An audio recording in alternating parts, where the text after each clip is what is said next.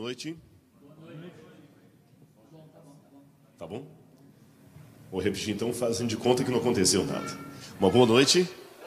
É um prazer estar com todos aqui. A gente fica muito feliz. Eu quero pedir licença à igreja para cumprimentar também a várias pessoas de várias partes do Brasil que estão nos assistindo diretamente de casa. Eu sei que há uma comunidade adventista até na Alemanha que está acompanhando esse, essa programação. Que Deus esteja com vocês, seja do outro lado do Atlântico, seja no Brasil, seja em outras partes aqui dos Estados Unidos. E um bom sábado para todos. Falando nisso, também gostaria não apenas de cumprimentar, mas fazer alguns agradecimentos e explicações. Eu agradeço ao pastor Jefferson e à igreja de Fort Lauderdale, que nos recebeu aqui tão bem, e à Federação dos Empreendedores. Amanhã vocês vão ouvir falar mais sobre a Federação dos Empreendedores, que é a responsável por toda essa programação. Lógico, claro e evidente que os representantes dela falarão muito melhor de detalhes da federação do que eu mesmo. Por outro lado, porém, eu aprendi que se houver elogios que venha, que venham dos outros. Então, como eu não sou necessariamente da federação, mas sou um convidado deles também, eu gostaria de elogiar essa agremiação, porque, em primeiro lugar, pelo modo como ela iniciou um grupo de empresários, de empreendedores. No início chamava-se Federação dos Empresários, depois mudou para Federação dos Empreendedores, e ela nasceu por uma necessidade evangelística.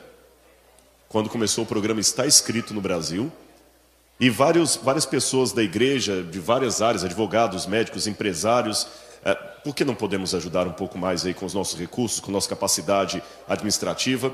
E ali começou, ao invés de se reunir apenas para jogar golfe ou, ou trocar experiências de viagens, começaram a se reunir para estabelecer estratégias de apoio à igreja e de evangelismo.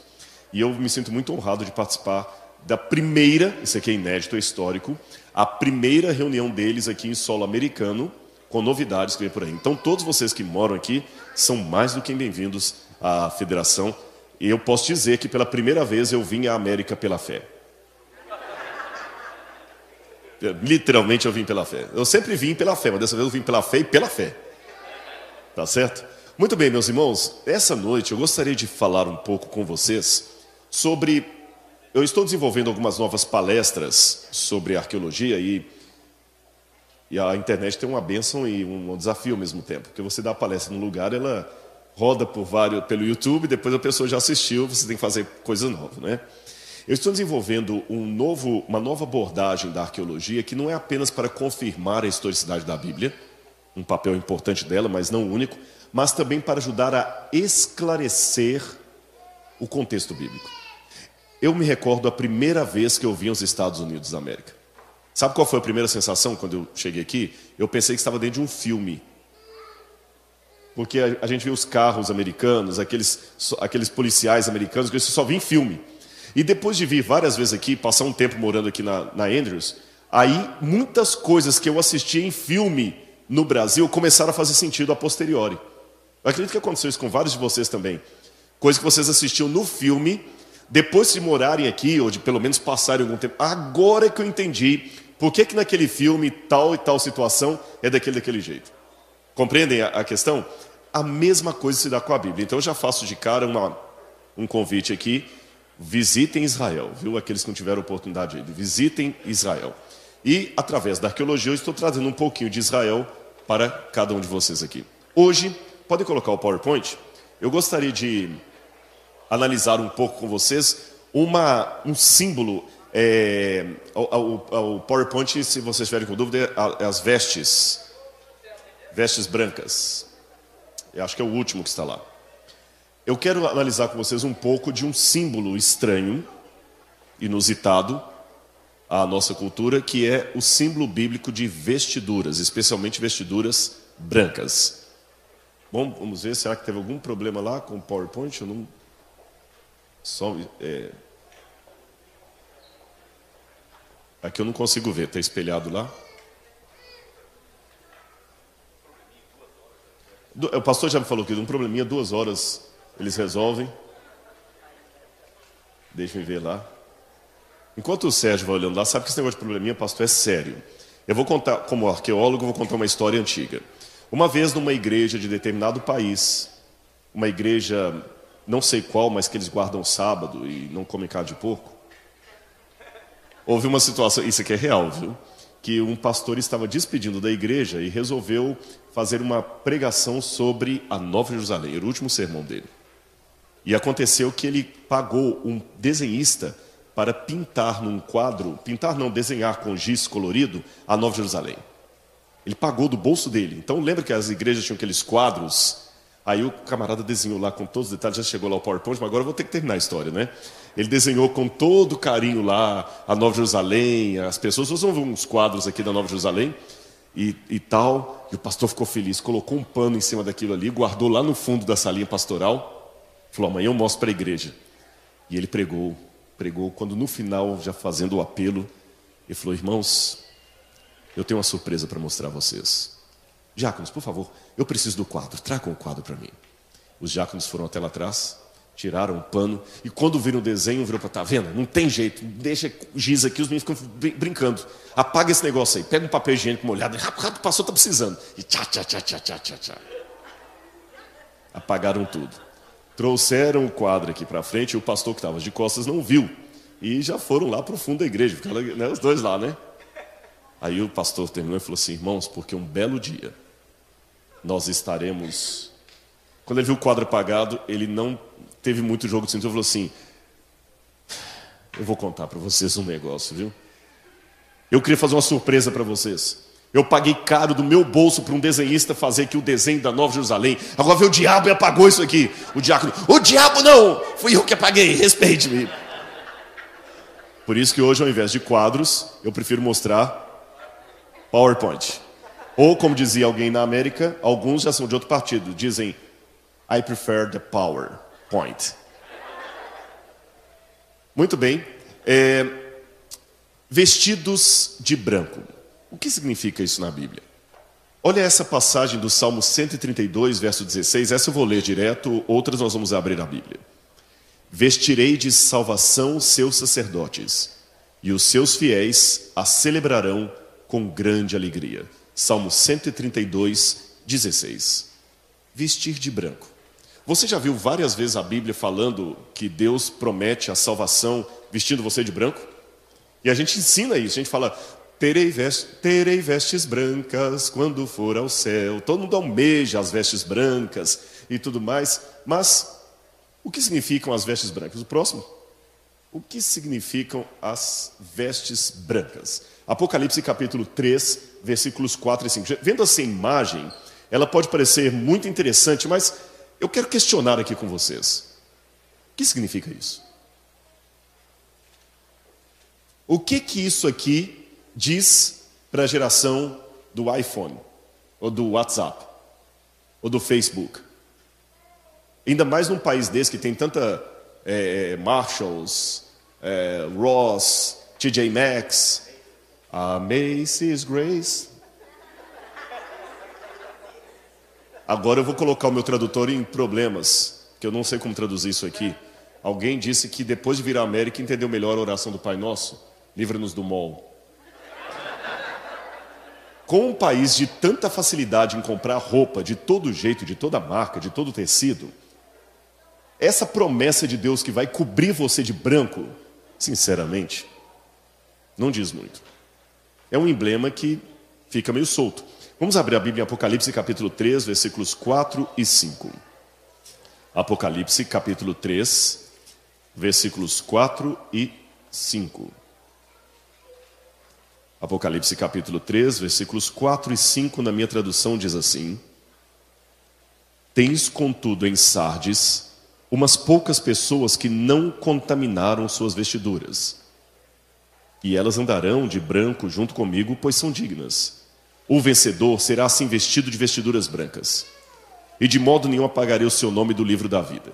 O vencedor será vestido de vestiduras brancas. Imagina você estar tá vindo para a igreja, não sei, e fala assim: Olha, eu prometo você que se você for fiel, você vai ter uma roupa branca. E roupa branca, eu vou ali na, no mall e compro uma roupa branca. O que significa comprar uma roupa branca? Vamos é, é, é, ver aqui. Esse quadro, analise esse quadro. Lembra do, da história do pastor lá? Desde criança nós vemos esse quadro, mas uma geração mais moderna pode olhar isso aí e achar simplesmente ridículo. Todo mundo vestido com aquelas camisolas ali. Puxa, Deus não tem um, melhor, um gosto melhorzinho para o céu, não? O que, que Deus quer dizer com aquilo? Uma vez um pai estava mostrando para o filho, e criança tem uma genialidade que ela, ela é mais franca para dizer as coisas. Né? O adulto, às vezes, nós acostumamos a mentir por circunstância. A criança não, se ela não gosta da rua, fala assim, está feia. O adulto mente. Então o pai estava mostrando para a criança aquele quadro ali da Nova Jerusalém. Olha, filhinho, nós vamos ter, ver as vestes do céu. Assim, o menino falou assim: Eu não quero vestir isso aí, não, pai. Ah, meus colegas vão rir de mim. Com isso aí não dá para subir em árvore, não dá para jogar bola, não dá para correr, não dá para nadar. Como é que eu vou nadar com esse camisolão aí? Parece, parece a roupa que vovô usava lá no hospital quando a foi visitar ele. O pai mostrou outra imagem para tentar melhorar a situação. E a filha adolescente deu a sua contribuição. Pai, que coisa mais brega. Hein? No céu não tem estilista, não? E convenhamos, será que a promessa de Deus é só isso aí? Vestir roupas que a gente não considera bonita? Não, Rodrigo, mas eles são vestes de luz e tudo mais. Sim, mas por que Deus usou essa imagem? Porque a pergunta que eu quero fazer nessa noite não é desdenhar o símbolo, é tentar colocar duas coisas para a igreja aqui. Letra A. Por que Deus usou esse símbolo? O que ele quis dizer com esse símbolo? Letra B. Em conhecendo a cultura bíblica, talvez esse símbolo vai ter um significado mais profundo para nós do que originalmente. Bom, continuando aqui, quando fala de vestes brancas, a gente tem que entender a Bíblia, porque eu não sei quantos ouviram falar nesse grupo aí, as testemunhas de Yehoshua. São pessoas que leram os textos da Bíblia que fala que Deus ia dar vestes, devemos vestir as vestes do céu, e é uma dissidência da igreja adventista, e eles andam assim. Porque eles entendem que temos que vestir as vestes celestiais como a Bíblia apresenta. Viram o perigo de ler a Bíblia a pontapé sem um estudo. E eu vou falar uma coisa aqui que não me interpretem mal. Como o título do programa da Novo Tempo está escrito, é ótimo. Mas tirado de um contexto, a palavra está escrito é muito perigosa. Porque eu posso mostrar um monte de coisa que está escrito na Bíblia e não faz o menor sentido. Na Bíblia está escrito que a mulher não pode falar na igreja. Na Bíblia está escrito para esmagar a cabeça dos, das crianças contra a parede lá dos inimigos. Então, Bíblia não é para ser citada assim, ah, está escrito, está escrito. Bíblia é para ser interpretada. É lógico, eu me baseio no está escrito, mas esse está escrito tem que ser compreendido dentro da cultura, com oração, com vontade de aprender de Deus, senão a Bíblia pode virar um manual de fanatismo e algo que não quer me dizer nada. Continuando os testemunhos de Yehoshua, já houve inclusive lá uma dissidência entre eles, e alguns chegaram à conclusão que aquelas vestes que eu mostrei na imagem anterior eram apenas para usar fora do templo. Ali são os versículos da Bíblia, eu não vou ler por questão de tempo, que eles se apegam para chegar à conclusão que tem que vestir aquelas, aquelas roupas. E alguns pensam que a roupa tem que ser azul porque é a cor celestial. Você pode falar, nossa, que absurdo, mas tem gente que acredita nisso aí. Enfim, vamos ver algumas promessas da Bíblia que, fora de contexto, podem não fazer muito sentido. Isaías, vamos ler todas aquelas passagens ali, tá certo? A começar, e você que está acompanhando em casa, por favor, pegue a sua Bíblia também, acompanhe conosco. Mas, se você tem um vizinho que fala português, convide para que ele participe, participe conosco, que ele ore conosco, que ele ouça a palavra de Deus. Tá certo? Eu espero que até o final desse, desse sermão o número de acessos possa estar maior do que no começo dele. Isaías capítulo 61, verso 10. Vamos ler várias passagens da Bíblia que no nossa cultura eles podem, podem ter, perder um pouquinho o sentido. Isaías 61, verso 10. Regozijar-me-ei muito no Senhor, a minha alma se alegra no meu Deus, porque me cobriu de vestes de salvação e me envolveu com um manto de justiça, como o noivo que adorna de turbante, como a noiva que se enfeita com suas joias. O que é que Deus quis dizer com isso? Me cobriu com as vestes. Outra lá, Apocalipse 3, verso 18. Vamos para Apocalipse, abra sua Bíblia, acompanhe conosco. Apocalipse, capítulo 3, verso 18. Na minha tradução diz assim: Aconselho-te, Deus falando a Laodiceia, que de mim compres ouro refinado pelo fogo para te enriqueceres, vestiduras brancas para te vestires. Se Deus desse um conselho à igreja assim, eu, eu aconselho a você que faça mais caridade, que se preocupe com seu irmão, que faça mais oração, que jejue, que estude a minha palavra, faz sentido. Aconselho que de mim compre ouro e que compre roupa branca. Imagina alguém pegando isso ao pé da letra e vai pensar que o pessoal que no final de ano pula sete ondas vestido de branco que está certo. Deus pediu para comprar roupa branca, então os médicos que estão bem na. Os médicos estão tranquilos, viu, doutor? O resto tem que ser médico, enfermeiro, pai de santos, eles estão bem, porque vestem-se de branco. É, Mateus capítulo 22, 10 a 14. Eu não vou ler toda a passagem, é aquela parábola onde Jesus conta de um casamento que houve e chegou ali na hora da festa, um sujeito estava sem as vestes nupciais. E o dono da festa ficou tão irritado que quase tirou o sujeito a pontapé dali de dentro. Ora, se alguém vier a um casamento com uma roupa inapropriada, você pode até comentar: nossa, ele está vestido de chinelo de dedo, mas ninguém vai tirar pontapé o sujeito dali. O que a Bíblia quer dizer com isso? Mais um texto, Jó capítulo 1, verso 20. Jó capítulo 1, verso 20. Antes de Salmos, o livro de Jó, o primeiro livro a ser escrito da Bíblia. Jó capítulo 1, verso 20, isso mesmo, foi escrito antes do Gênesis. Então Jó se levantou, raspou, rasgou seu manto, raspou a cabeça, lançou em terra e adorou. Veja bem, Jó, quando estava aflito, rasgou a roupa dele. Eu nunca vi ninguém aqui em profunda depressão rasgando a própria roupa. Por que, que Jó rasgou a sua roupa? Ah, vamos ler mais um texto apenas, Lucas capítulo 3, verso 11. Lucas capítulo 3, verso 11.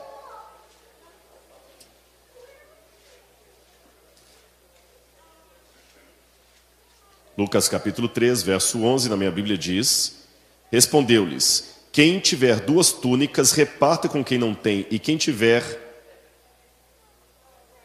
e quem tiver comida, faça o mesmo. Quem tiver duas túnicas, alguém aqui tem mais de duas túnicas? Todo mundo só tem duas? Só tem uma? Vamos pensar na túnica como, como roupa. Alguém aqui tem mais de duas roupas? Gente, o mol está aqui perto. Vou ler criar as mãos. Quem tem mais de duas roupas aqui? Está errado. Porque pela Bíblia, quem tiver Duas tem que dividir com quem não tem. Então tem algum problema aqui. Resumindo, eu poderia ler outros textos, mas eu não quero cansá-los. Vocês perceberam que a, a, o modo como a Bíblia fala de roupa é, no mínimo, diferente do modo como nós entendemos roupa. Ninguém aqui, por mais pobre que seja, tem só uma roupa. Ou duas para dividir com o seu semelhante. Ninguém aqui está vestido de branco. Por que, a Bíblia manda vestir de branco? Então espero nessa noite esclarecer isso aqui uh, para, para vocês. Apocalipse capítulo 22, verso 14, dependendo da tradução, diz assim: Bem-aventurados aqueles que lavam as suas vestiduras no sangue do Cordeiro. Lavar as vestiduras no sangue do Cordeiro. O que significa isso? Vai ficar vermelho. E para mim, lavar roupa é aquilo ali. A gente até usa de maneira diferente, fala assim, em português, eu não sei se tem essa expressão em inglês, porque o meu tradutor, eu não quero atrapalhar muito a vida dele. A gente fala assim, quando vai discutir uma situação, lavar a roupa suja. Não sei se na língua inglesa tem essa expressão idiomática. Tem? Tem essa expressão também? Lavar a roupa suja. É bem diferente do sentido ali lavar as suas vestiduras. Então, vamos ver aqui. Primeiro, qual a nossa relação com a moda? Bem diferente dos tempos bíblicos. Bem diferente. O, o modo como as pessoas na Bíblia encaravam o vestuário e a roupa é bem diferente do modo como eu e você encaramos. Quer ver? É interessante nós notarmos que, apesar de tanta variedade, nós temos um consumo, um consumo que não sacia. E nós temos um perpétuo desejo e busca de significado em nossa vida. Na época da minha avó, uma camiseta era para cobrir o corpo. Hoje a etiqueta tem vindo lá de fora. Por quê? Porque é para dizer quem você é. Você não veste uma roupa apenas para se cobrir, é para dizer quem você é. Ele tem roupa de marca. Eu duvido que a Tommy vai fazer agora uma linha sem mostrar em nenhum momento a Tommy ali. Ou Nike, se não mostrar o símbolo da Nike. A roupa hoje é marca, é estilo, ela demonstra quem você é. E eu sei que alguns estão falando, é, por que, que tem que colocar uma mulher cheia de sacola? Então não quero ser machista aqui, eu vou colocar a figura de um homem também, para não parecer que, exatamente, para não parecer que o homem está ali, vocês estão duvidando, ele está atrás das sacolas ali, ó. Está carregando para ela. Então, mas quem diz que o homem não participa das compras, né? É, tem um autor francês, Jean Baudrillard, ele escreveu um livro, é interessante que ele usa uma palavra até do inglês, é gadget. Ele diz que por detrás de cada objeto real há um, o objeto sonhado. É interessante esse livro sobre a sociedade de consumo, que ele fala como é que nós hoje compramos coisas apenas para nos sentirmos melhor, cada um consigo mesmo. E nós nunca conseguimos. Ou seja, a moda hoje é quase que uma maneira de, de passar a vida. E uma, uma observação interessante: nós não compramos objetos para possuí-los, mas para destruí-los. Perceberam isso? Quanto tempo dura a novidade do iPhone 7? E quanto tempo? Um ano. Um ano. Nós compramos coisas para destruir. Pode olhar que carro hoje não dura tanto tempo mais, é tudo rápido, está trocando. É, é, como se diz? É, é o leasing. É sempre você vai para estar tá sempre avançado a moda, muda o corte de terno, o estilo de roupa, muito rápido. Nós compramos coisas para destruir e a cada nova compra já estamos pensando na próxima. A efemeridade da moda acaba funcionando como um antídoto para curar a ansiedade e saciar em pequenas porções a sede de emoções. A cada semana, uma nova coleção na vitrine. A cada dia, um novo capítulo da novela das oito. A cada seis meses, a nova versão do carro do ano. Um ano, um novo restaurante imperdível é inaugurado. Somos todos, então, atores no teatro do consumismo. Essa é a ideia que nós temos de roupa. No tempo bíblico, a roupa também indicava sociedade e status? Sim, mas de um modo bem sensível em relação aos nossos tempos. A principal, primeiro ponto que eu quero que vocês entendam e decorem, a principal função da roupa no tempo da Bíblia era proteger o corpo. Eu quero levar vocês nessa noite, você que está em casa também, a raciocinar com a cabeça dos que viveram no tempo da Bíblia, para que você possa entender por que a Bíblia usa esta imagem. Ficou claro o meu exercício? Eu quero que você pense como eles, para entender por que a Bíblia usa essa imagem.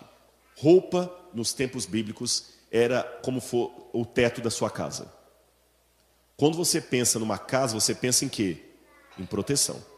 Eu quero ter a casa própria. A gente não fala do sonho da casa própria, porque casa própria é um sinal de estabilidade. Casa própria é um sinal que você não vai ser homeless. Casa própria é um sinal de que você tem onde se refugiar e onde se proteger. Não é isso? Tanto é que é triste o título homeless. Entenda que o, o, o, a, a roupa estava para o corpo como a casa está para o cidadão do século 21. Era uma proteção do corpo dele. Esse era o principal objetivo. Segundo, não havia o consumismo, porque não havia ainda, não existia a indústria que nós temos hoje de produzir é, roupa em série. Tudo era artesanal, era feito um a um. E a fabricação de um tecido era caro, cara, demorada e dispendiciosa. Eu tenho um vaso grego ali, onde você vê duas mulheres, esse é um vaso do quarto século antes de Cristo, onde você vê duas mulheres tecendo é, um pano. Nós temos no NASP, mas eu vou falar mais sobre isso, o, museu, o único museu de arqueologia bíblica da América do Sul. O único. E nós procuramos, com a coleção do NASP, fazer com que as peças ajudem a, ajudem a ilustrar a Bíblia. Você tem um exemplo aqui, um vaso grego, que mostra como, nos tempos que a Bíblia ainda estava sendo escrita, eles produziam uma roupa. E demorava, gente, muito, mas demorava muito. Só vocês terem noção, os principais tecidos que haviam na época, que havia na época, eram a lã de animal, é claro, e o linho obtido de uma planta. Nós temos algum indício de que no Egito já havia o uso do algodão, mas ainda era uma coisa muito esparsa e obscura. O principal era o linho e a lã. Os ricos usavam a seda. O linho também era uma, um tecido intermediário entre o rico e o pobre. O pobre, se ele se esforçasse, se ele trabalhasse muito, mas muito, ele teria condições de comprar um tecido de linho. De seda, jamais. Só uma pessoa muito rica teria a seda. Agora, o mais comum que todo mundo tinha, porque era mais fácil, era o de lã. Agora imagine, não havia outros tecidos sintéticos. O algodão não era conhecido no corredor sírio-palestino, é, sírio-palestinense, ah, no, sírio-palestino ali naquele corredor da Bíblia, não havia o algodão. Talvez no Egito, mas nós não temos muita certeza ainda disso. Era muito espaço. Era o linho e o a lã. Agora imagina, num calor, eu não sei falar em, em Fahrenheit, vou falar em graus Celsius, num calor que beira os seus 40 graus na época do, do, do, do verão, 100, 110. Imagina você usar uma roupa de lã. E todo mundo usava roupa de lã. E mais difícil ainda, não era só a produção, é, é, é, era também a, a, forma como você tecia aquilo.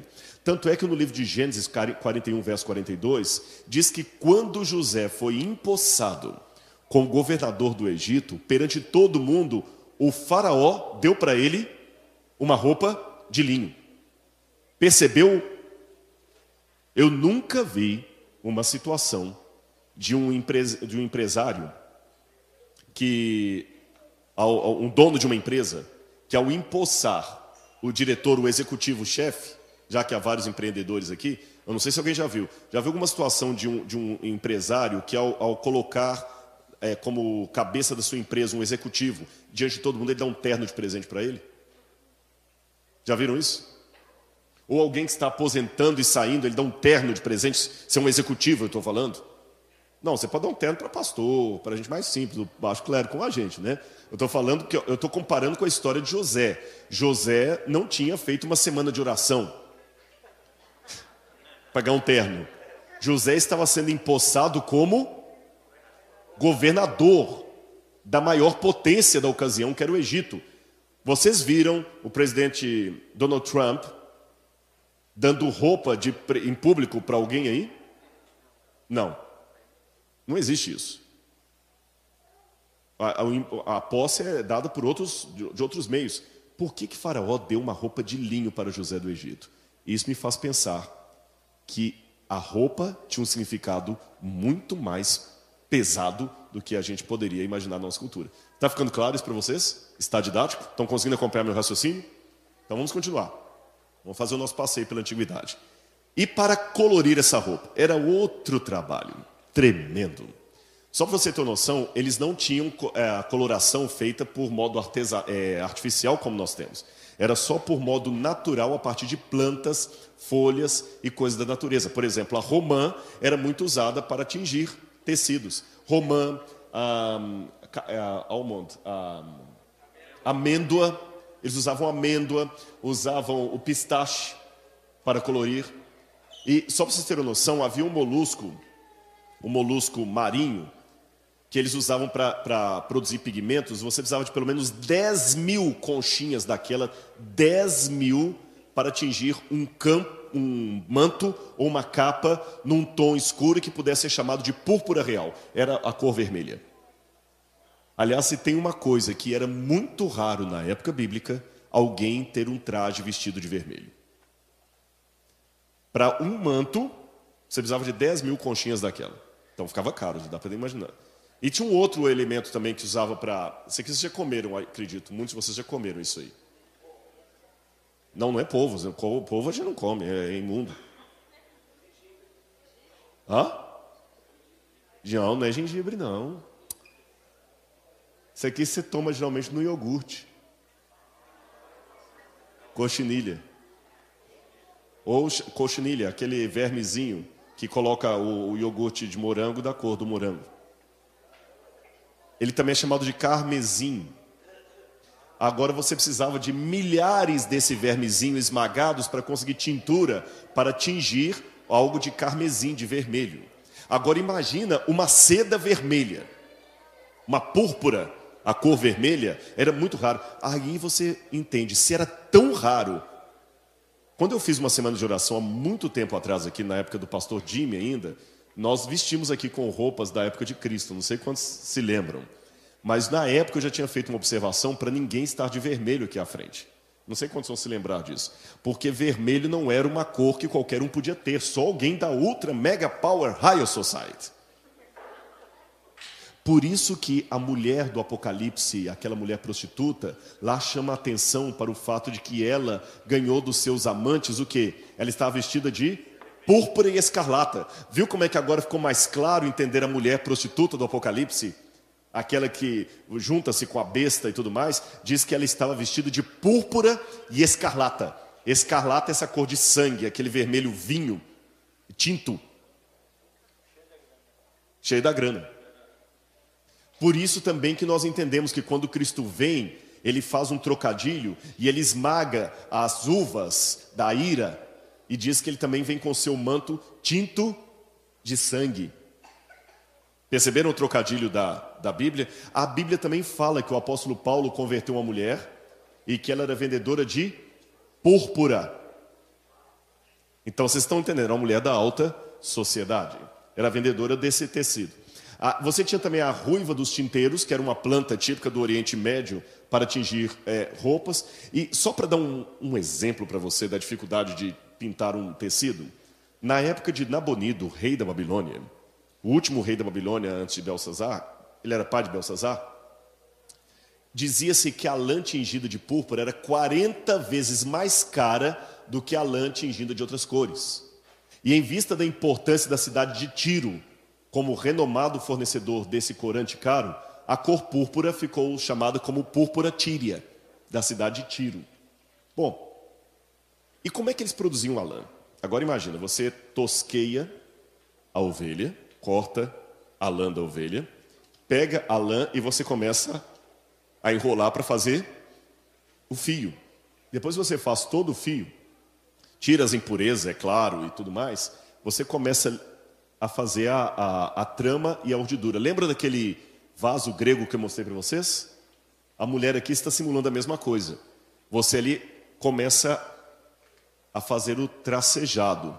Trama, os fios que passam nessa direção, urdidura, os fios que passam assim. Então você passa fio aqui, fio aqui, você vai fazendo todo o tecido. Agora imagina como era demorado. E a roupa no final ficava um negócio bem rústico. Ela tecia aquilo ali, cortava, fazia um buraco no meio, costurava aqui e virava uma túnica. Bem rústico era isso aí. Muito raro era quando você conseguia fazer uma túnica sem costura do lado. Lembram que a, a veste de Jesus era sem costura? Daqui a pouco eu vou mostrar a vocês uma veste sem costura que foi, foi encontrada e está no, no museu na Europa hoje. Aqui eu tenho no. Ah, gente, fugiu agora o, o país do norte da África. Marrocos, obrigado. O Marrocos, uma fábrica de tinturas como era no tempo da Bíblia. Eles colocam a tinta nesses vários tanques, pegam o tecido e mergulham ali. E eles ficam pisando ali para que o tecido saia das cores como você está vendo em cima e penduram aquilo ali. Uma notinha de rodapé. Footnote para vocês aí. Sabe como se diz em grego esse ato de mergulhar o tecido na tinta? Baptismos.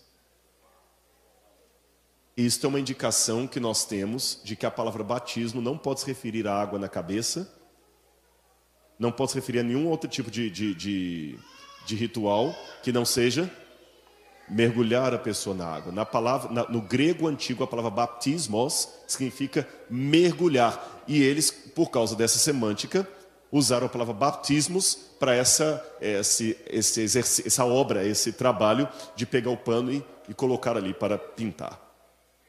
Agora, eu, aqui eu tenho uma, um tecido antigo do tempo da Bíblia. Ficavam até alguns traçados bonitos ali, olha, costurados à mão. Lembra que eu falei da veste sem é, cultura, é, sem, sem costura? É, ela está no Museu da Europa, mas ela esteve durante um tempo aqui no Museu de Artes de Boston, numa exposição temporária aqui dos Estados Unidos. É muito raro encontrar uma, uma roupa daquele, daquele tempo. Com esses dados que eu passei até agora, eu quero já levar vocês a uma reflexão. Vocês já devem ter deduzido que ter uma roupa era muito caro. O guarda-roupa, então, não deveria ser como nós imaginamos um guarda-roupa.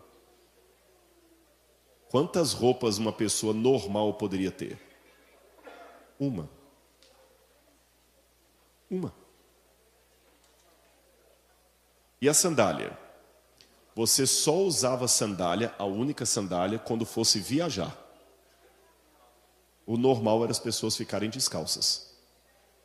Quando ia viajar, viajar para qualquer lugar, aí para não andar descalço no meio das pedras, você calçava a sandália. Então, calçar uma sandália para, para sair, significa que você vai viajar. Outra maneira que você tem também é você pegar um, um pano e amarrar aqui no, no, nos rins, na região da barriga, porque você colocava aqui os seus apetrechos de viagem. Aí criaram a expressão cingindo os lombos, quer dizer, levantando para viajar. Então imagine que Jesus e os discípulos ficavam uma parte do tempo descalços. Quando iam viajar, visitar alguma coisa, colocavam uma sandália. As pessoas andavam normalmente descalças. E nem todos tinham sandália. Que nem todos viajavam para todo lugar.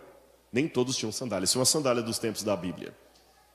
Eu sei que vocês devem estar pensando assim, puxa vida, e o banho? Que cheiro ficava essa. Antes de falar do banho, deixe-me dar mais um exemplo para vocês da importância da roupa nos tempos bíblicos. Em Roma, quando uma pessoa perdia o título de cidadão romano, que por qualquer crime ou qualquer coisa ele era execrado de Roma, era tirado de Roma, dizia-se em latim que ele perdeu a ius togae. Ius togae é direito à toga direito a usar roupa de romano. Daí você vê a importância de uma roupa naquele tempo. Rodrigo, então, realmente era complicado. Sim, era complicado. As pessoas andavam todos os dias com a mesma roupa. Ali, para você ter uma noção das diferenças, eu tenho um rico e três pobres. A pobre sempre é mais, né, gente? Tem que ser a maioria. Já dizia Joãozinho 30 que Deus ama os pobres. Por isso que fez mais deles. Né? Você tem ali um homem rico que está de vermelho, ficou fácil agora identificar, né? Uma capa vermelha, o cinto, a postura dele com o turbante. E você tem uma criança, ali ela está de, de sandália. Normalmente ela não teria sandália. Ele foi um erro do, mais ou menos um erro do desenhista. Uma mulher pobre e um homem pobre. Você nota que a roupa da mulher e do homem são geralmente roupa de tom pastel ou mais marrom. Não, não tinha muita variedade de cores, porque eu falei que era difícil pintar uma, uma roupa. Então aqui você tem um viajante, que é o segundo da direita para a esquerda, uma mulher, um viajante, por isso que ele está calçado ali, numa época de inverno.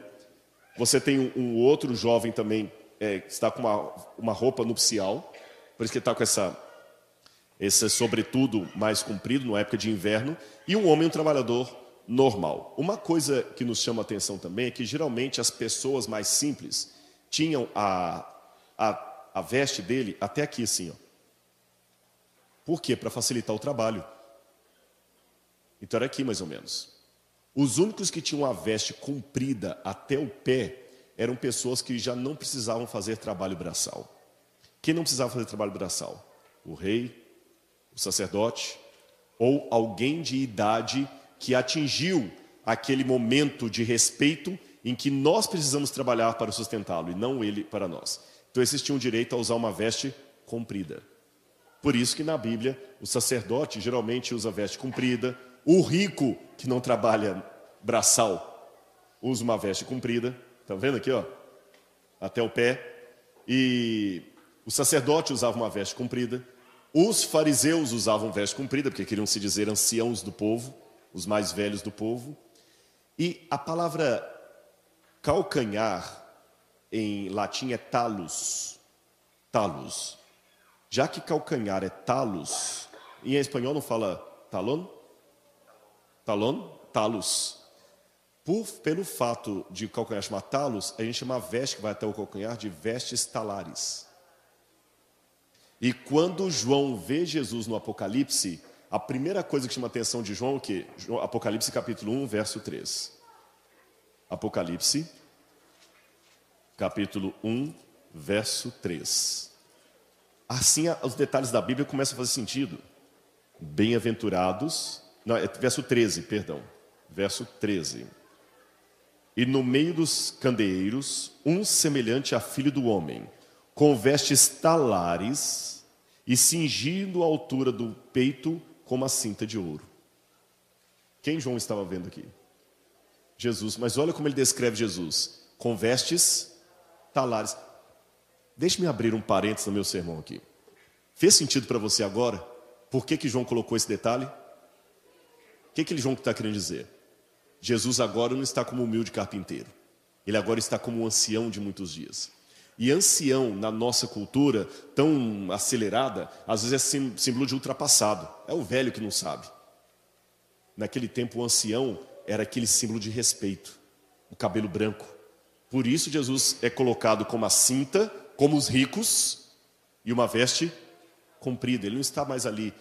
Por quê? Ele é um homem de dores, experimentado no sofrimento e nos trabalhos, como diz Isaías, mas agora ele se aposentou. Ele não precisa mais aquele trabalho. Agora ele está no céu intercedendo por nós como sacerdote diante de Deus. Por isso ele está com a veste comprida. O detalhe agora faz toda a diferença. Continuando, vamos falar um pouquinho de ocasiões especiais. Vamos dar uma um parênteses aqui, uma respirada, né? Porque assim estão preocupados com a com o cheirinho da roupa. Eu sei disso. Cheirinho da roupa. Na verdade, as pessoas, por usarem a roupa todos os dias, aquela roupa ficava realmente muito suja. Não tinha como ficar limpa a roupa era lavada ocasionalmente. Ocasionalmente. Então você tinha duas alternativas. Quando vinha uma festa muito especial, dependendo dos recursos da família, você teria duas opções. Opção A: comprar uma roupa nova, mandar fazer uma roupa nova porque vai ter um casamento. E todo mundo veste a roupa nupcial. Lembra da parábola? O sujeito estava sem as vestes nupciais. Opção B: lavar a sua veste. Para que ela fique branquinha, lavada. De vez em quando tinha que lavar. Mas lavar as vestes ocasionalmente era como pintar a casa. Você não pinta a casa todo mês, nem todo ano. Você pinta a cada período que a pintura vai ficando velha, você manda pintar a casa. Assim eles faziam. Quando a veste estava suja demais, mandavam lavar. E já que eu falei de ocasião especial, que ocasião é essa? Casamento, as núpcias. Mulheres, vocês querem saber como era a roupa de uma noiva no tempo da Bíblia? Ah, vocês não tinham parado para pensar nisso, né? Olha o anacronismo, quando fala Nova Jerusalém vestida como noiva descendo do céu, é naquele ali que você pensa, né? Eu não sei se a gente termina por aqui, faz uma oração e vocês vão embora, pastor. Acho que tá bom, né? Você que está em casa quer sair, não sei, na Alemanha deve ser umas seis horas sete horas mais do que aqui agora. Tá bem então? Vamos ficar em pé fazer a oração final? Essa igreja não gosta de orar. Tá bom. Então preparem-se. Querem ser bíblicos? Então vamos vestir com a roupa da Bíblia. Isso chocou, né? Essa era a roupa de uma noiva do tempo de Cristo. Essa mulher está vestida justamente como nós temos a descrição de literatura judaica, da literatura antiga. Era assim: eles colocavam muitas flores, muita coisa toda, e a mulher às vezes colocava na cabeça algumas moedas também, que era o dote que o pai dava para ela, e ela guardava essas moedas e tudo, e tinha todo um cerimonial nisso cheia de bracelete, adornada como noiva, ataviada para o seu esposo, etc, etc. Algumas colocavam até que assim, ó. Bom, aí você vai entender uma outra questão. Se a roupa era algo tão importante, rasgar uma roupa tem outro significado. Se eu chegar aqui e falar assim, é, Bachilique rasgar o tempo, hum, que frescura. Mas naquele tempo, se uma pessoa rasgava a roupa, se era tão cara sempre que o negócio era feio. Eu aprendi uma coisa com a cultura do povo do, do Oriente Médio. Eles são muito passionais, muito passionais. Quando eles sentem algo, seja de bom ou de ruim, eles sentem para valer mesmo. Quando eles gostam de você, chegam e te abraçam, vem cá e te pega e quer que você vá para casa. Mas quando ele fica bravo, não sei se vocês já viram dois árabes conversando. Há muitos judeus aqui na área, mas o judeu está bem ocidentalizado. Não vou citar tanto judeu, porque o judeu já pegou muita cultura ocidental. O judeu voltou para Israel como país a partir de 1948 para cá. Né? Mas o, o, o, árabe ele ficou mais na terra ali do Oriente Médio. Já viu o árabe como conversa? Salam aleikum, aleikum salam, blá, blá. Parece que estão brigando. Não, só conversando. E eles sempre gesticulam. Tire as rodas de um carro de um árabe e ele vai dirigir. Tire o freio e ele vai dirigir. Tire as portas e ele vai dirigir, mas não tire a buzina. Não sei não é isso? Nós temos vários que já viajaram com o Oriente Médio, sabe como é que é a, a, a questão lá. Tira a buzina, o, o, egípcio não sabe dirigir, nem o, o, o jordaniano, nem o palestino. É assim. E, às vezes, um cuspe no chão já é motivo para uma briga até a morte. Esse é o povo do Oriente Médio. Já viram quando tem alguma cena de ataque terrorista que explode, como é que eles pegam terra, jogam na cabeça, as mulheres começam a gritar diante da câmera? Assim é o povo do Oriente Médio. Ele expressa com muita paixão aquilo que ele está sentindo. Quando ele chora, ele chora para valer. Quando ele ri, ele ri para valer. Quando ele está alegre, ele dança, ele pula. Ele fica como um louco. Lembra que Davi, uma vez, ficou tão feliz que começou a pular, pular, pular. Até a mulher dele achou que estava ridículo demais quando ele profetizou ali, na época da arca. É assim o povo do Oriente Médio. Aí você entende então a situação de Jó que eu li para vocês. Lembra o que, que a gente leu de Jó? Jó rapou a cabeça quando estava angustiado e fez o quê? Rasgou as suas vestes. Rasgou as suas vestes. Vestir-se de pano de saco. Agora você entende o que significa. Por isso que Deus em Joel, capítulo 2, verso 13, falando de uma ironia, porque às vezes os sacerdotes, quando ficavam diante de uma blasfêmia, rasgavam a roupa, para se mostrar diante do povo. Lembro na época do Novo Testamento que o sacerdote rasgou as vestes quando, até no filme do Mel Gibson, mostra né, ele falando, né, é, Schlag, em, em aramaico, Schlag significa é, blasfêmia, blasfemou, que ele rasga as vestes. Aí Deus fala em Joel: Eu não quero que vocês rasguem as vestes, eu quero que vocês rasguem o coração. Bom, João Batista, quando vai pregar, ele se veste de pele de animal. A, a veste dava, significava alguma coisa. Por isso que ele muda a veste dele. Por que, que João Batista veste de pele de animal? Existe algo naquela época que era o ato do profeta. O que, é o ato do profeta? Pessoal, eles não tinham a capacidade da internet que nós temos hoje. Eles não tinham PowerPoint. Eles não tinham é, livro, não tinham, tinham livro, mas não assim como eu tenho aqui que eu posso pedir cada um para abrir sua Bíblia. Nesse sentido que eles não tinham livro à vontade. Eles não tinham televisão, não tinham slide, não tinham desenho assim. Então, o que, que eles faziam para ilustrar uma coisa? O ato do profeta. O profeta geralmente trazia a sua mensagem acompanhada de uma espécie de psicodrama, se me permitem a comparação, como se fosse um psicodrama, onde ele ilustra, numa atitude absurda, o que ele quer dizer com a mensagem dele. E a atitude tinha duas funções. Ou ela era muito esquisita, que obrigava as pessoas a perguntarem: o que, que você está fazendo isso? O que quer dizer? Eu falei: é, ah, que bom que você perguntou, você me deu a chance então de explicar. Ou letra B, nem precisava explicação. Por exemplo, eu pastor Jefferson, a gente é amigo e ele me trai. Naquele contexto da importância da roupa, ele chegou, oh, amigão, tudo bem? Eu só chego perto dele assim, rasgo a minha.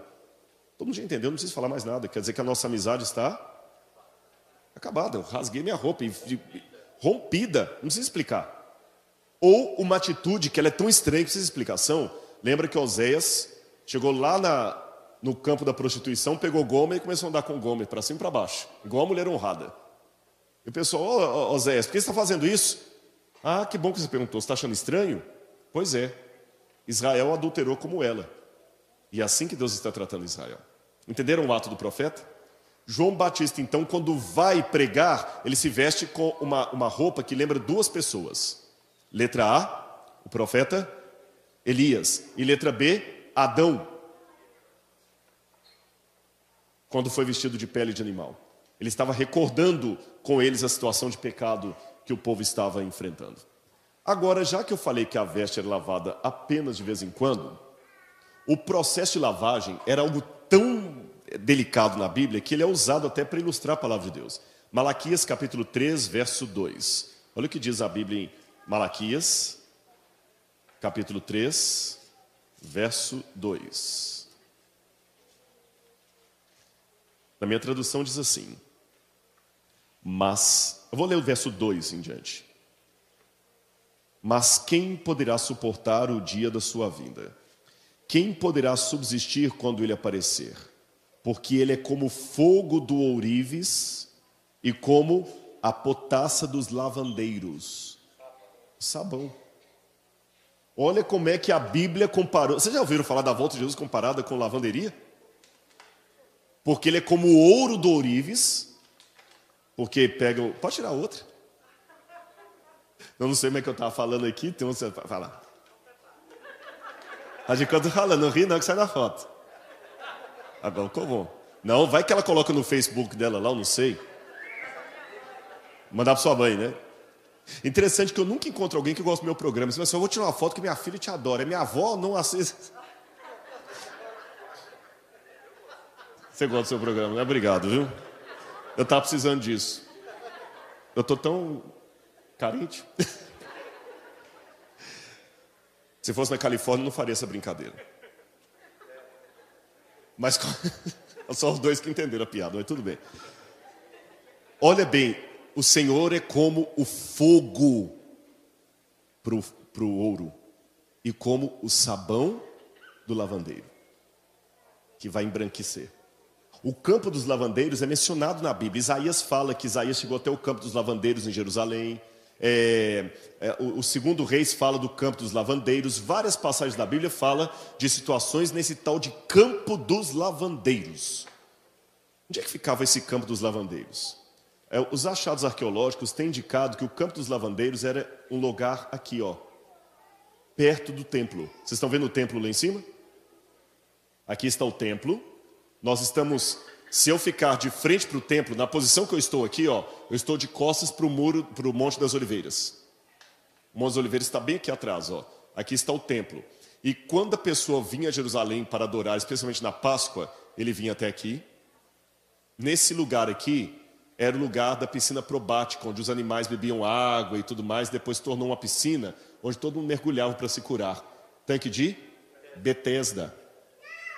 Então as pessoas ficavam aqui no tanque de Betesda e outros subiam para adoração no templo. E aqui era onde as pessoas chegavam com sua veste e mandavam lavar para comparecer lá em cima no templo. Dentro do santuário de Deus só podia entrar coisa purificada, lembram disso? O sacerdote não tinha que se lavar, as pessoas adoradoras também. Você não tinha que chegar com uma coisa suja no, no... Então o que acontecia? Você ia até o campo dos lavandeiros, tirava a sua veste, mandava lavar e ficava esperando secar ali. Secava rápido, o sol, sol quente, enrolava-se numa toalha. Oi? Boa pergunta. Nós não temos todas as respostas, mas uma, uma, uma hipótese que eu particularmente acredito nela é que havia uma espécie de toalha de linho que a pessoa se enrolava naquilo e esperava secar e depois vestia a veste. Ele só entrava com a veste completamente limpa. Nós temos indícios disso. Não temos texto, mas temos indícios arqueológicos. Como se fosse uma toalha, a pessoa se enrolava. Por isso que eram homens de um lado e mulheres do outro, separados. Aliás, aqui eu tenho até um exemplo que dá para mostrar aqui. Está vendo o sujeito descendo ali para mergulhar? Ele se purificava, que ele também tomava o banho dele, o mikvet, que era o banho, o tanque de purificação. Ele subia e alguém lá já ficava com uma enrolava e ele ia até o lugar do templo. Então, vestes limpas e bem lavadas era o critério essencial para você estar no templo. Glória a Deus. Mas deixa eu colocar uma observação no seu glória a Deus. Era muito caro pagar o lavandeiro. Não, tá certo. Não, não estou não está errado, glória a Deus. Eu só quero fazer uma observação para a gente pensar. Tá certo? Não está errado. Eu vou fazer glória a Deus junto. E vou fazer um, e você vai dar um glória a Deus dobrado quando eu contar o que eu vou contar daqui a pouco. Lembrem, era barato comparecer no templo? Você podia ir ao templo todo sábado? Não era fácil. Tanto é que quando o livro de Atos dos Apóstolos fala que os apóstolos não saíam do templo, eles ficavam mais na porta lá. Porque no pátio as pessoas reservavam entrar às vezes na Páscoa, uma vez por ano, aqueles que conseguiam a Jerusalém. Você tinha que lavar. E por que Deus fez isso? Por que Deus não tornou aberto para todo mundo? Olha que interessante. Deus não tornou a permanência no templo algo tão caro que ninguém pudesse ir. Mas também não fez algo tão barato que fosse para qualquer um. Eu queria perguntar a vocês: eu posso gastar mais 5 ou 10 minutos aqui para encerrar o meu assunto? Que eu tinha que terminar justamente agora, eu gosto de ser pontual. Tudo bem? Ninguém olhou o relógio, não. Eu, eu que gosto de mostrar, porque tem visita. Até onde que esse camarada vai? Imagina você trazer alguém que falar das 120 razões porque ele pertence à fé, Federação dos Empreendedores. E depois de quatro horas ele está na razão número 5. Quer dizer, ninguém vai assistir esse negócio mais. Voltando ao que eu estava dizendo, a observação do seu glória a Deus. Às vezes, nós banalizamos demais as coisas de Deus. Há um, um teólogo alemão que morreu nas mãos de Hitler porque não aceitou ceder a Hitler. Seu nome, Dietrich Bonhoeffer. Enquanto muitos abandonaram a Alemanha, ele falou: não vou abandonar minha paróquia e não vou me vender ao nazismo. Porque hoje é fácil criticar o nazismo vivendo em 2017 nos Estados Unidos. Eu queria ver você criticar Hitler vivendo em 1936 em Berlim. E falar contra o nazismo do púlpito, como hoje é fácil falar. E Bonhoeffer teve essa coragem. E ele escreveu um livro discipulado, Nachfolge, em alemão, Nachfolge. E ele dizia o seguinte: cuidado com o mito da graça barata. A graça é de graça, mas não é barata. E hoje, com essa nova pregação de Deus ama todo mundo, Deus é amor, se é a coisinha mais linda que Jesus tem, que não é mentira, mas a diferença entre veneno e remédio é questão de dosagem. Eu não sei se é médico para saber disso. O mesmo remédio que pode curar pode matar, só dá dosagem diferente. Essa ênfase exagerada no Deus de amor tem banalizado o culto e deixado coisa para segunda mão. Porque você vem do jeito que você quiser, como quiser. Aí hoje, por exemplo, a gente não tem receio em gastar 400 dólares no mall, mas na hora da oferta eu coloco 5 dólares na, na, na, na salva ali e acho que estou dando um dinheirão. Eu não estou fazendo aqui teologia da prosperidade, não. Porque tem um extremo da teologia da prosperidade que você paga pela bênção, mas tem um extremo de achar que eu só tenho que sentar aqui e assistir e ir embora, que eu não tenho que participar de nada desse para manter tudo isso aqui. Eu não tenho nada a ver com a luz, com a câmera, eu não tenho que dar os meus recursos, meus talentos. Não, isso é coisa para o pastor, para os anciãos, para o pessoal da fé. Eu não, eu só quero chegar aqui, que Deus fale comigo e reclamar porque o pastor não foi me visitar em casa ainda quando estava chateado. Não é a teologia bíblica que eu conheço. Veja bem, Deus não cobra nada para te salvar. Mas depois que Ele te salva, a graça te cobra tudo, porque você está integralmente no trabalho de Deus. Quer seja um pastor ou não. Os seus talentos, o seu tempo, os seus recursos são para Deus. Por isso que Deus falou: quer entrar no meu templo, pague o preço. Não existe.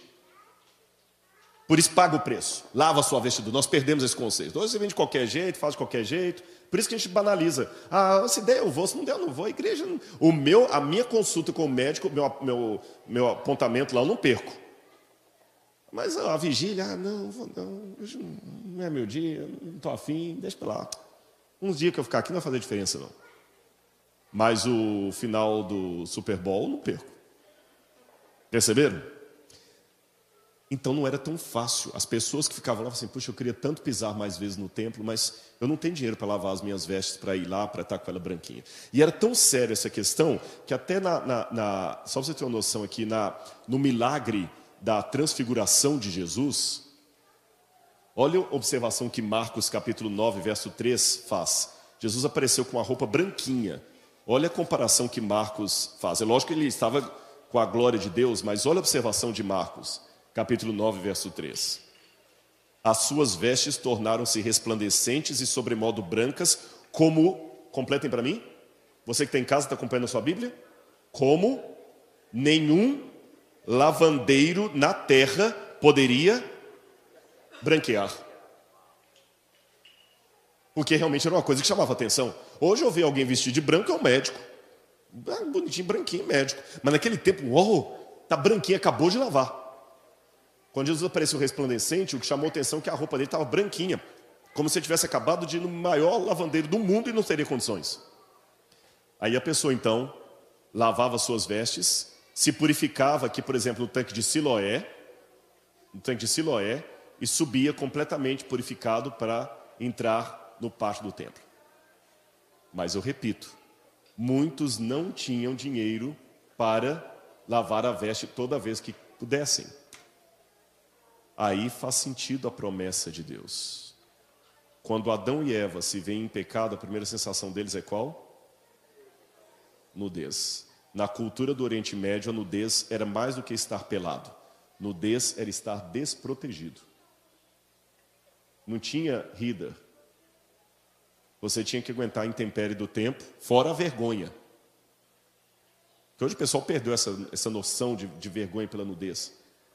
A primeira atitude de Deus é o quê? Vestir Adão e Eva com as vestes da sua justiça. Aí os judeus olhavam para o templo e falavam: Puxa vida, como é bom ir à casa do Senhor. Alegrei-me como me disseram: Vamos à casa do Senhor. Eu moro em Jerusalém, mas eu não posso, não, não tenho condição de lavar minha roupa todo dia. Aí sim, agora tem o seu, o seu amém, a promessa de Deus. Eu prometo que quem for ao céu vestirá as vestes brancas. E entrará na Nova Jerusalém e habitará no meu templo e verá minha face a face do meu Pai que está de uma lua nova, outros estarão todos adorando perante mim. Não é só uma vez, de vez em quando, todos. Mas a gente não vai ter roupa, Senhor, para ir lá. Não se preocupem, no céu eu vou providenciar roupas brancas para todos vocês. Viram agora o sentido? Não é simplesmente eu prometer que nós vamos ali até uma loja e eu vou comprar um terno e vou te dar, pastor. É muito mais do que isso. Eu vou te dar as condições que você não tem. Eu vou te dar tudo que você não tem. Então, essa é a promessa do Apocalipse. O vencedor vestirá roupas brancas. E não vai ser só um ou outro que passou pelo lavandeiro. Todos vão ter essa roupa branca. Senhor, eu imagino alguém daquele tempo perguntando, mas como é que vai ter roupa branca para todo mundo? Eu vou providenciar roupa branca para todo mundo. Senhor, mas não dá para lavar tudo isso. Eles vão lavar no sangue do Cordeiro. E todos vão poder pisar lá na Nova Jerusalém. Que tiverem que usar. Mas, para que isto se cumpra, não podemos esquecer de uma coisa: para que nós tenhamos as vestes da justiça que Ele vai nos dar, Ele precisou perder as vestes da justiça dele. É por esta razão, dentro desse contexto social, que eu vejo nos evangelhos tanta menção às roupas de Jesus na hora da sua crucifixão. Por exemplo, o Salmo 22, 18 tinha uma profecia: Repartem entre si minhas vestes, e sobre a minha túnica deitam sortes. E se você ler as passagens bíblicas, você vê o evangelista, inspirado por Deus, sempre mostrando Jesus sendo vestido e despido, vestido e despido. Ele está lá diante de Herodes, Herodes manda trazer um, uma, uma, um manto real e coloca sobre ele, talvez até de púrpura, mas para zombar dele. Depois esse manto é tirado dele e vem um outro manto e é colocado pelos soldados. O Evangelho de Marcos Mateus. Depois Jesus é vestido novamente. Depois ele é despido pelos soldados de sua veste sem costura. Quando ele morre e ele desce nu da cruz, é tirado nu da cruz, a Bíblia fala que ele é envolto lençol de linho. Mas quando ele ressuscita, interessante, que, que ele deixa para trás? Os lençóis. Por quê? Para mostrar que eu não preciso da veste humana eu tenho a veste do meu Pai. O que Cristo quis mostrar com aquela situação? Vocês podem pensar que me vestiram e me despiram várias vezes, mas no final da história, o Senhor da história sou eu. Eu que decido como e quando o que eu vestirei. As vestes da glória de Cristo. Ele não depende de nós. Esse é o sentido bíblico das vestes. Esse é o sentido da promessa de Deus. Não é meramente te levar a um, lugar, a um, outlet e te fazer uma roupa da Gucci, da de qualquer marca, da Gap, não é isso. Dentro daquele contexto bíblico, a promessa de Deus que eu lhe darei vestes novas são, tem um significado muito mais profundo. Eu espero ter transmitido isso para vocês. Mas eu não posso terminar o meu sermão sem fazer, sim, uma aplicação para hoje. Sabe qual que é o meu medo agora de descer desse púlpito aqui? Sabe, pastor, qual é? É que tudo isso que eu falei não passe de curiosidade histórica e arqueológica. Aí eu confesso que eu perdi, com todo respeito, o Valtinho, o Sérgio, perdi o meu tempo e vim aqui.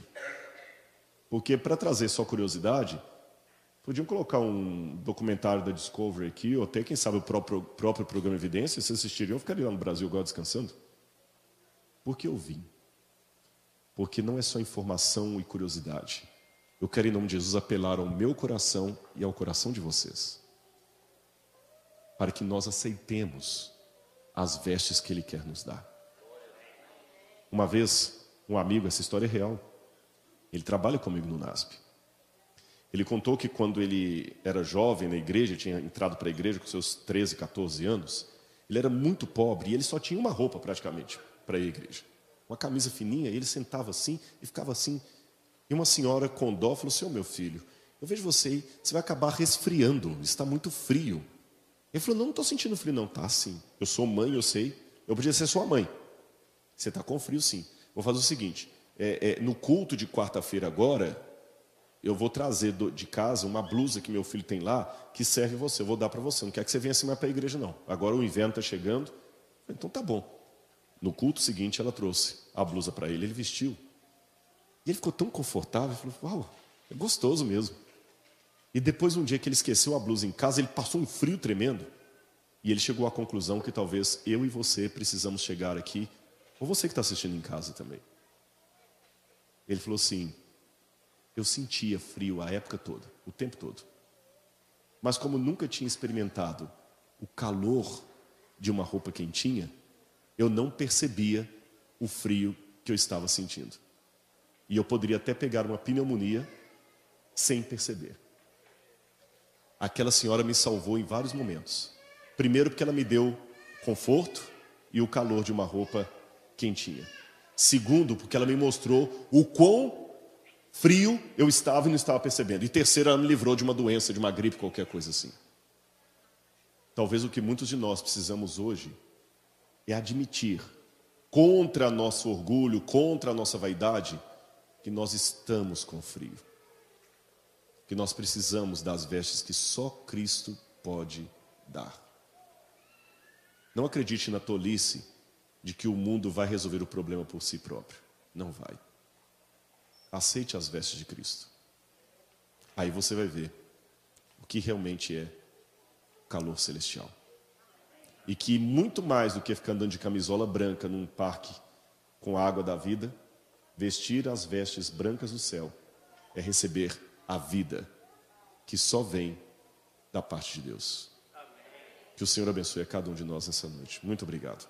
Amanhã nós contamos com vocês de novo aqui às 9h30 tô certo? 9h30, para nós termos mais um estudo. E você que está em casa também, acompanhe aqui pelo fuso horário de Miami, aqui da Flórida. É, às 9h30 da manhã, mais um estudo da Palavra de Deus. Vamos ficar em pé e fazer uma oração final?